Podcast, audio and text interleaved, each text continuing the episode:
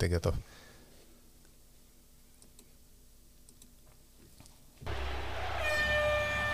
«Бей, беги» – подкаст о спорте. Всем добрый день, в студии Дельфи подкаст «Бей, беги» и в гостях у нас сегодня участник чемпионата Европы по фигурному катанию, который состоится вот-вот, э, стартует э, в Финляндии Михаил Селевко и его тренер, а также тренер сборной Эстонии по фигурному катанию Ирина Кононова. Добрый день. Ну вот совсем скоро уже соревнования в финском ЭСПО.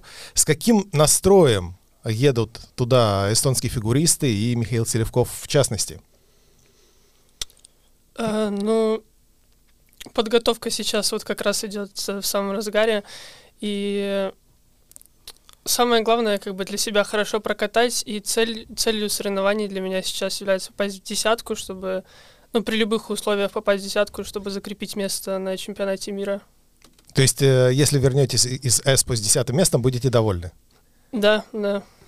А вот скажите, э, э, на Олимпийских играх выступал ваш брат, а на чемпионате Европы выступал Арлет Леванди, а сейчас на чемпионат Европы едете вы. Это у нас такая конкуренция большая в Эстонии или э, все-таки ну, вот каким-то особым образом распределяются путевки на разные турниры? Может быть, вот Ирина нам подскажет. Э, да, у нас в Эстонии вот среди трех мальчиков идет довольно-таки сильная конкуренция.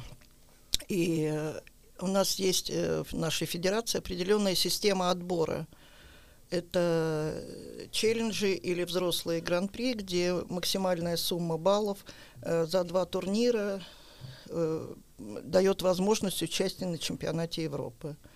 Дальше, кто попадает в десятку на чемпионате Европы, он сразу завоевывает себе путевку на чемпионат мира. Это и... именно личная путевка. То есть, э, личная а, если Михаил э, попадает в десятку, именно он поедет на чемпионат мира. Да, если он не попадает в десятку, тогда будет новый отбор для чемпионата мира. Но место, то есть квота на чемпионате мира у Эстонии все равно есть? Да, все равно есть. И у всех трех мальчиков есть э, пункты, которые позволяют им участвовать на чемпионате мира. Угу. А напомните, пожалуйста, вот если я правильно помню, девушек у нас э, участвует две, а Парней участвует один. А, какое место нужно занять, чтобы квоту эту расширить на чемпионатах Европы? А, попадание в десятку дает возможность два места на следующий турнир.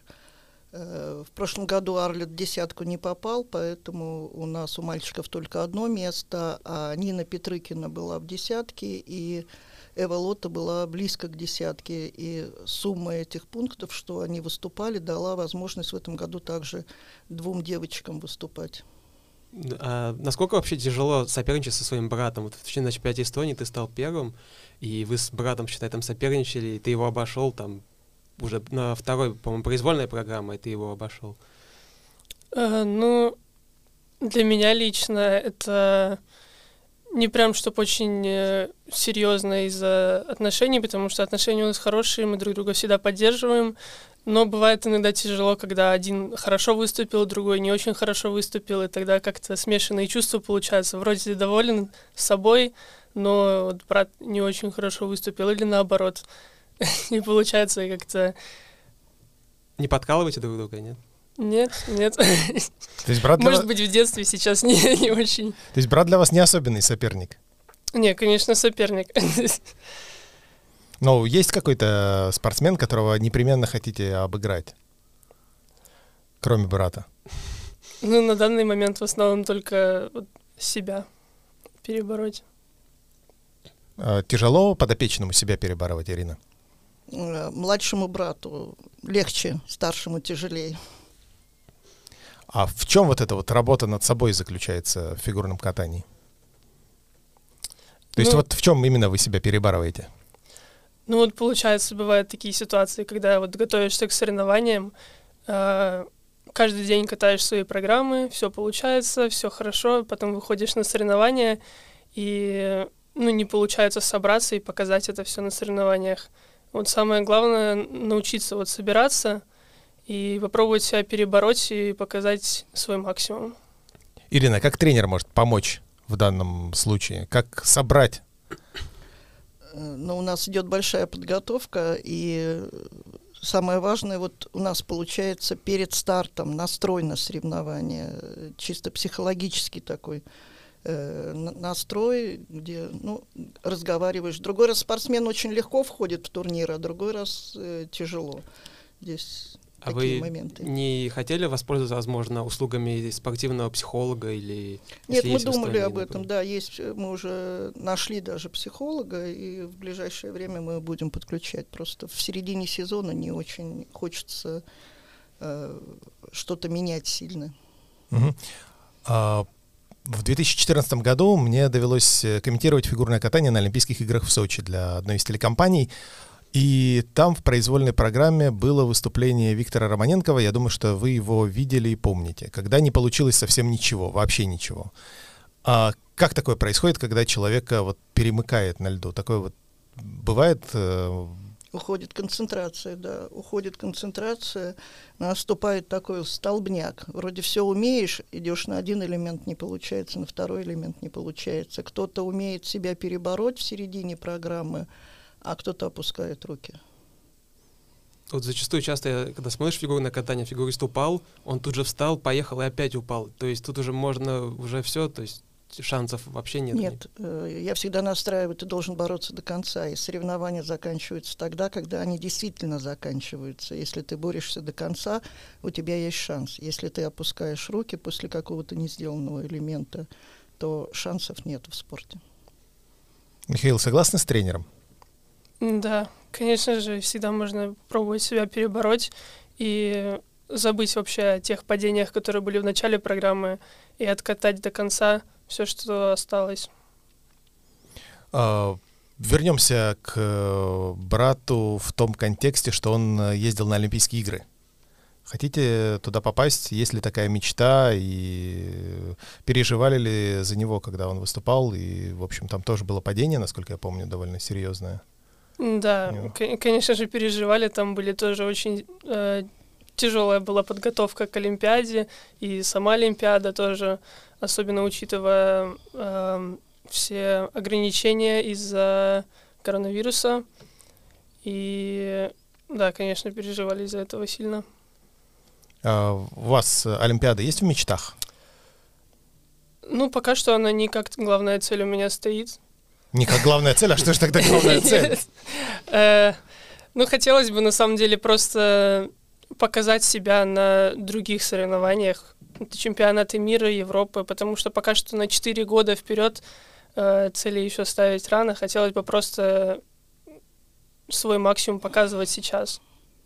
Ну, брат, возможно, тебе тоже подсказывает сейчас, так как он постарше, он уже поопытнее, наверное, тебя к этому чемпионате Европы тоже, наверное, что-то подсказал. Да, конечно. Он И- уже тоже участвовал на чемпионате Европы. Э, Но в основном все же соревнования такие же, как и остальные. Поэтому, как и чемпионат мира, как и юниорский чемпионат мира. Но, конечно, где-то что-то он там помогает. А если вот помечтать э, реально на Олимпиаде, чтобы оба брата поехали? Да, я и ставлю такую цель, что на этой Европе мы попадаем в десятку, в дальнейшем на мире в десятку, и когда последний мир перед Олимпиадой будет, если э, в десятку попадает кто-то из спортсменов, то на Олимпиаде два места будет. А, Задаю этот вопрос э, очень многим спортсменам в рамках нашего подкаста. Так или иначе, ну, не всегда внутренние соревнования собирают какое-то большое количество болельщиков, и а, спортсмены иногда жалуются на то, что приезжают куда-то в другую страну, а там много болельщиков, и не все болеют за, а некоторые как бы и против, э, ну, особенно в командных видах спорта, и люди на площадке начинают теряться. Вот, э, Михаил, к вам вопрос, и Ирина, к вам как тренеру. А вам комфортнее, когда много болельщиков в, в Ледовом дворце или когда, наоборот, ну, такая камерная какая-то обстановка? Ну, честно говоря, я пытаюсь от этого отключаться. Ну, конечно же, приятно, когда за тебя болеют. На всех соревнованиях, где много людей, даже если люди не из Эстонии, они все равно где-то находят флаги, где-то находят э, плакаты какие-то и все равно болеют. И ну, я стараюсь сильно на это не обращать внимания. Ну, именно в том плане, чтобы меня не, не отвлекало это от соревнований. Но это, конечно же, приятно, когда поддерживают. А у тебя есть какой-то, возможно, ритуал, чтобы вот, э, сконцентрироваться на выступлении? Там, возможно, есть какой-то, не знаю, талисман у тебя, Нет, такого, мне кажется, у меня нет. Ну, может, ботинки шнуруете с правой ноги? Ботинки иногда для уверенности перевязываю, чтобы... Наверняка. Увереннее себя чувствовать, да. Не иногда, а всегда. А если говорить об эстонском фигурном катании, вот чего нам, возможно, не хватает, чтобы бороться за ну, высокие места на титульных соревнованиях? Но я могу сказать, что эстонское фигурное катание сейчас очень за последние 2-3 года очень подняло свой уровень. И даже реально уже начинать бороться за титульные, за призовые места на титульных соревнованиях потому что уровень подготовки у спортсменов и у девочек, и у мальчиков есть такой, с которыми, с этими элементами они могут бороться за призовые места. Единственное, уверенности в себе еще не хватает. Ну, тут ты еще помогаешь, что вот в том году был чемпионат Европы, потом молодежный чемпионат мира был, и в 26-м году опять будет молодежный чемпионат мира. Это для Эстонии что это значит? Ну, для Эстонии, во-первых, э, это как реклама идет для местных, чтобы больше спортсменов приходило. Во-вторых, это идет как поддержка спортсменам. Дома и стены помогают, как мы всегда говорим. А судьи? А судьи все равно все от, из разных стран. Но в какой-то степени, может быть, и есть поддержка от судей. А, так, э, у меня, кажется, был какой-то вопрос. Э, а, Ирина, а вам вот э, удобней, когда много болельщиков в зале, или все-таки вот э, проще как-то, может быть, даже что-то подсказать э, спортсмену на льду, когда болельщиков э, не очень много? Нет, когда болельщиков не очень много, такая как бы мертвая тишина, она не очень помогает. А когда ты чувствуешь вот это тепло от публики, очень э, японские болельщики очень активные. И очень они не мешают, они именно помогают. Они всегда и флаг найдут. У мальчиков есть даже фанаты японские, которые с ними постоянно э, переписываются, подарки им присылают. но это же не первый помогает. раз. Многие фигуристы и фигуристки рассказывают, что вот в Азии они очень вот, любят фигурное катание, и там игрушки присылают, и что вот и Петрикина рассказывала. И... Да, и очень удивительно, что у них же там другое время. Да. И они следят, даже сейчас, э, насколько я вижу, по японским болельщикам, за моими младшими детьми, которые выступают на интерклаб соревнованиях, они смотрят в это время соревнования, следят за мальчиками и пытаются войти как бы в нашу жизнь, э, не мешая. Угу. А, Михаил, что пишут э, болельщики из Японии? Признавайтесь. Болельщицы. Болельщицы, да. Э, ну, у меня вот э, есть, ну, их, конечно же, много тоже из Японии, очень фанатов, которые активные, которые всегда что-то выставляют, пишут, рисуют. Э, в общем, такие активные фанаты. Есть одна еще очень прям самая, так сказать, главная фанатка, которая всегда везде выставит что-то, там везде выставят расписание. У меня, в принципе, все родственники узнают о моих соревнованиях именно от вот этой фанатки. Она всегда выставляет всякие ссылки, где можно посмотреть, всегда какой-нибудь рисунок. Э, в общем, постоянно всегда что-то выставляет. А в Эстонии есть какой-то фан-клуб, какие-то эстонские болельщики, которые приходят специально на вас смотреть? Кроме родственников и брата. А, ну, честно говоря, не уверен. То есть Но, э, в Японии думаю, вы более популярны? Скорее всего, да. Но я думаю, есть все равно люди, которые... Я знаю тоже, что есть люди, которые всегда приходят, если какие-то соревнования у нас тут, они всегда приходят тоже посмотреть. Ирина, вопрос к вам. А, Все-таки так получается, что в фигурном катании, особенно в Эстонии, карьера спортсмена не очень долговечна. Вот э, был э, Науриц фигурист, была Хеллери Хальвин, и буквально несколько лет назад они еще выступали, и выступали на довольно серьезном уровне, сейчас уже, ну, карьеры они завершили. Это так получается только в нашей стране, ну, или везде вот такая история? Ну, если взять это в России там немножко другое финансирование спортсменов. В Европе и в Америке немного другое. И, конечно, когда они заканчивают школу и дальше идут в институт, еще пока они учатся, у них они выступают, а потом, ну, деньги зарабатывать надо. Э, Если ты выходишь на чемпионате Европы и мира на призовые места, ты зарабатываешь, там на взрослый гран-при зарабатываешь.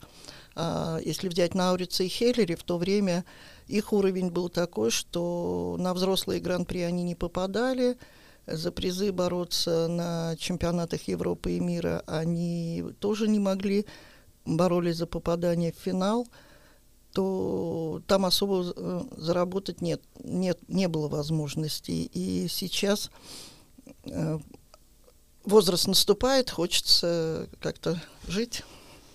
То есть э, получать какую-то профессию вне спорта. Получ... э, Кто-то в спорте остается, кто-то вне спорта. Очень моих учеников много, которые, э, которые катались, выступали на чемпионате Европы и мира, и которые работают спор- в спорте. Например, э, Роман Мартыненко, он работает в Норвегии тренером. Алексей Сакс, он работает в Финляндии тренером. М, так. А вот, если я не ошибаюсь, была информация, по-моему, что вот брата Миши то ли куда-то в Италию, то ли куда-то выступать тоже звали. Это правда или... Да, да, он выступал э, в шоу «Все звезды» э, вместе с сам- самыми сильными э, спортсменами в Италии его пригласили на выступление. Ну, это профессиональное шоу, наверное, тоже одна из возможностей заработка для фигуристов. Да, это одна из возможностей заработка, но это те профессиональные шоу, где действующие спортсмены могут выступать, потому что есть шоу, где спортсмены, не, э, выступая в некоторых шоу, спортсмены уже потом не могут выступать в спорте. А- В олимпийском, э, как бы, вот этом цикле, да? Да, э, да, они тогда в профессионал должны уходить, и там есть профессиональные э, соревнования, которые не касаются Олимпиады уже. И такую поддержку американский продюсер э, организовывает для спортсменов, которые выступают, чтобы у них была возможность. Ну, это немного странно, что в фигурном катании до сих пор есть э, некое разделение на так называемых любителей и профессионалов. Такое немножечко как бы звучит мали- немножко по-советски. Ну, то есть э, на Олимпиаду же при- приезжают там баскетболисты из NBA или хоккеисты из НХЛ, а, а вот э, фигуристы из э, шоу, э, по-моему, когда-то, ну, в са- самые-самые давние времена а, британцы Торвилл и Дин, они уходили в профессионалы, как раз возвращались ради Олимпиады. Там есть определенные правила, когда ты можешь вернуться и когда ты можешь. То есть все это ИСУ правила создал, и все, все ст- действуют строго по правилам. А, Вопрос э, следующий. Есть у нас очень сильные фигуристы, есть у нас очень сильные фигуристки. Когда у нас будут очень сильные пары и танцоры? К вам как к тренеру вопрос, Ирина. Боюсь, что в ближайшее время э, пар точно не будет, потому что нету из кого делать. Э, Нету мальчиков, девочку еще. Подождите, вот найти. мальчик сидит, э, еще там э, два мальчика как минимум катаются, Ну, очень сильных. Этот мальчик на тренировках может исполнять все четверные, второй мальчик тоже на тренировках может исполнять все четверные. Немножко как бы не очень уходить в парное катание, там четверные прыгать нельзя. Может быть, Арлиц соберется, я не знаю планов его тренера. Вот что, ну, может, тоже запрыгать четверные, уже как бы э, тогда не очень. И в парное катание ну, уже и них возраст такой, может быть, этим пораньше надо было тогда думать. А танцы у нас сейчас была танцевальная пара. То есть она как бы есть танцевальная пара, но девочка э, получила травму, и сейчас стоит вопрос, как они будут выступать. Они должны были к Европе готовиться, к миру, они катаются в Канаде, готовятся, но она с поддержки упала, и там очень Ну, серьё- французская девушка, да? французская Мгм. девочка, да, там серьезная травма, она вроде как сейчас восстанавливается, но вот, а других пар пока танцевальных надо подождать очень долго. Это получается, что не идут в этот вид э, программы или как? Почему так получается? Очень тяжело совместить двоих Мгм. человек э, в одной, чтобы они вот с одной целью в одну сторону шли. У нас тоже была вот юниорская танцевальная пара, которая в прошлом году на юниорском чемпионате выступила и неплохо. Но мальчик решил закончить, девочка хотела, мальчик решил закончить. Все. Пара распалась. Пара распалась, да, там много, много нюансов. То родители не могут между собой поладить, то дети не могут поладить. Санта-Барбара настоящая. Да, там. А поискать где-нибудь... э, Ищет, бывает, за границей. да, Да, вот, э. ищет, есть специальный сайт, где ищут партнеров, но не всегда это получается. Потому что наш мальчик Артур Груздев выступает за Армению. за Армению выступает. Тоже у нас был, у них пара распалась. Он несколько лет не выступал, потому что клиренс не получал. Теперь по- получили кли- клиренс. А его партнерша, быв- бывшая, выступает за Белоруссию. А они могут, вот, то есть он там в Армении, за Армению выступает, э, их пара распадется, и он опять, там, например, за Эстонию потом выступает. Определенные правила выдержит, э, клиренс получит, и тогда может. Так же сам, как Наврец тренировался у меня, потом уехал во Францию, получил клиренс выступать за Францию, потом вернулся, попросился ко мне обратно, и несмотря на то, что у него эстонский паспорт, он подождал клиренса и тогда смог выступать. Но получается же, что без паспорта страны нельзя выступать на Олимпиаде.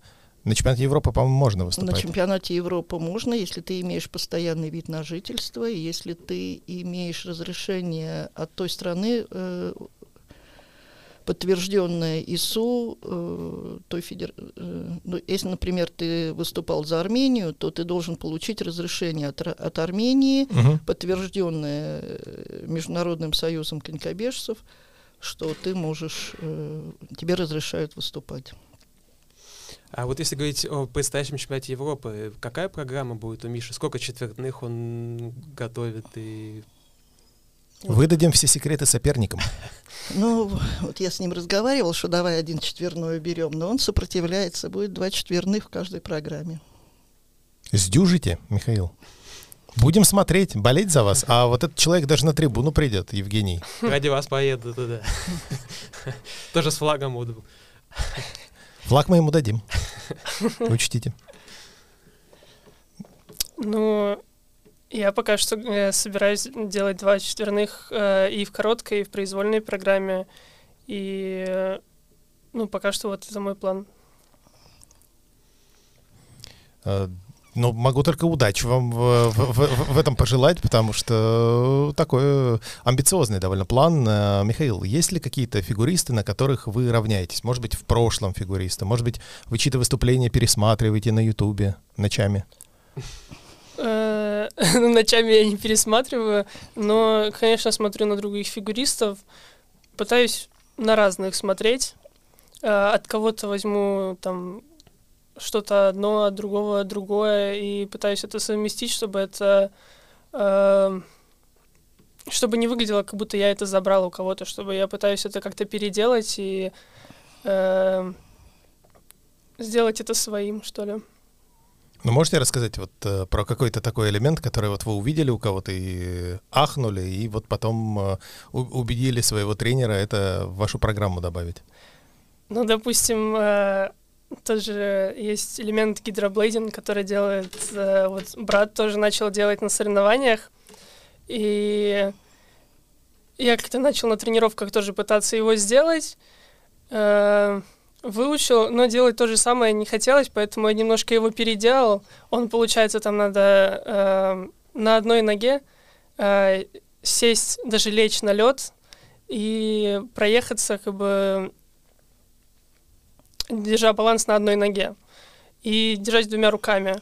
Но я попробовал убрать руки и, в общем, на одной ноге балансировать. И вот сейчас у меня оно тоже в программе стоит. Тот же элемент, но немножко в другом стиле. А такие элементы, они же не очень дорого оцениваются. Это как-то для артистизма, что называется, или что? Они идут как часть хореографической дорожки в Мгм. произвольной программе. Это считается как э, тоже небольшой элемент. Но он в основном тоже для, э, для хореографической оценки, ну и в основном просто как бы для зрителей. Но вы наверняка же на тренировках очень много падали, особенно в самом начале. Не было желания уйти вообще в хоккей, возможно, там. или- Там-то люди не падают, конечно, в Ну, там, хоккее-то. там за это баллы не снимают. Э, ну, нет, такого желания не появлялось. Как-то более хотелось, э, что ли, ну, одному за самому за себя кататься. Просто мне кажется, что эстонские фигуристы стоят немножечко на другом уровне, чем эстонские хоккеисты. Все-таки борются за довольно высокие места на соревнованиях самого большого уровня. Про хоккеистов э, я, к сожалению, такого сказать не могу. Про одного только. Ну, Ну, только про одного, да. Он не боится падать. Он видел, Малин четверной аксель сделал. Ну и пришел на тренировку, сразу тоже за четверной аксель взялся. Да, тоже если у кого-то что-то видишь, хочется, конечно же, попробовать тоже. Четверной аксель — это, получается, четыре с половиной оборота же целых. Да. Оно получилось в итоге? На тренировке? Пока Хоть разочек, хоть разочек, хоть разочек. Пока что нет, но было довольно близко. А, Ирина, а вообще вот проблема существует, что люди в хоккей уходят? Вот э, перспективные парни выучились кататься на коньках, э, ну, дети, чего уж там, Да. и пошли в хоккей играть. Нет, только маленькие дети. Бывает, часто папы приводят маленьких мальчиков научиться кататься э, в фигурном катании, чтобы потом перейти в хоккей. И они об этом почти сразу и говорят. Когда уже мальчики по- после 10 лет почувствовали вот это чувство полета, прыжка, если у них все получается, то они уже не уходят в хоккей. А возможно, кто-то из хоккея, наоборот, приходит в фигурное У катание. меня был такой случай, когда два брата занимались хоккеем. Младший брат э, из хоккея пришел в фигурное катание, два года позанимался, и все-таки старший брат его переборол, и он обратно ушел в хоккей. Играет сейчас? Но он еще играет, наверное, в каких-то юниорских командах, может быть, там что-то еще маленький.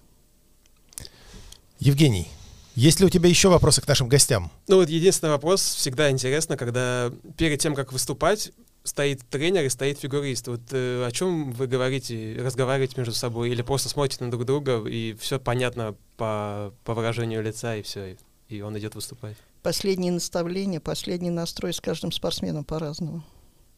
А то есть нету такого, что вот всегда одно, это как такая вот э, ман- Даже- мантра своя. А, Даже бывает так, что с одним и тем же спортсменом одно и то же не срабатывает. Ищешь разные пути.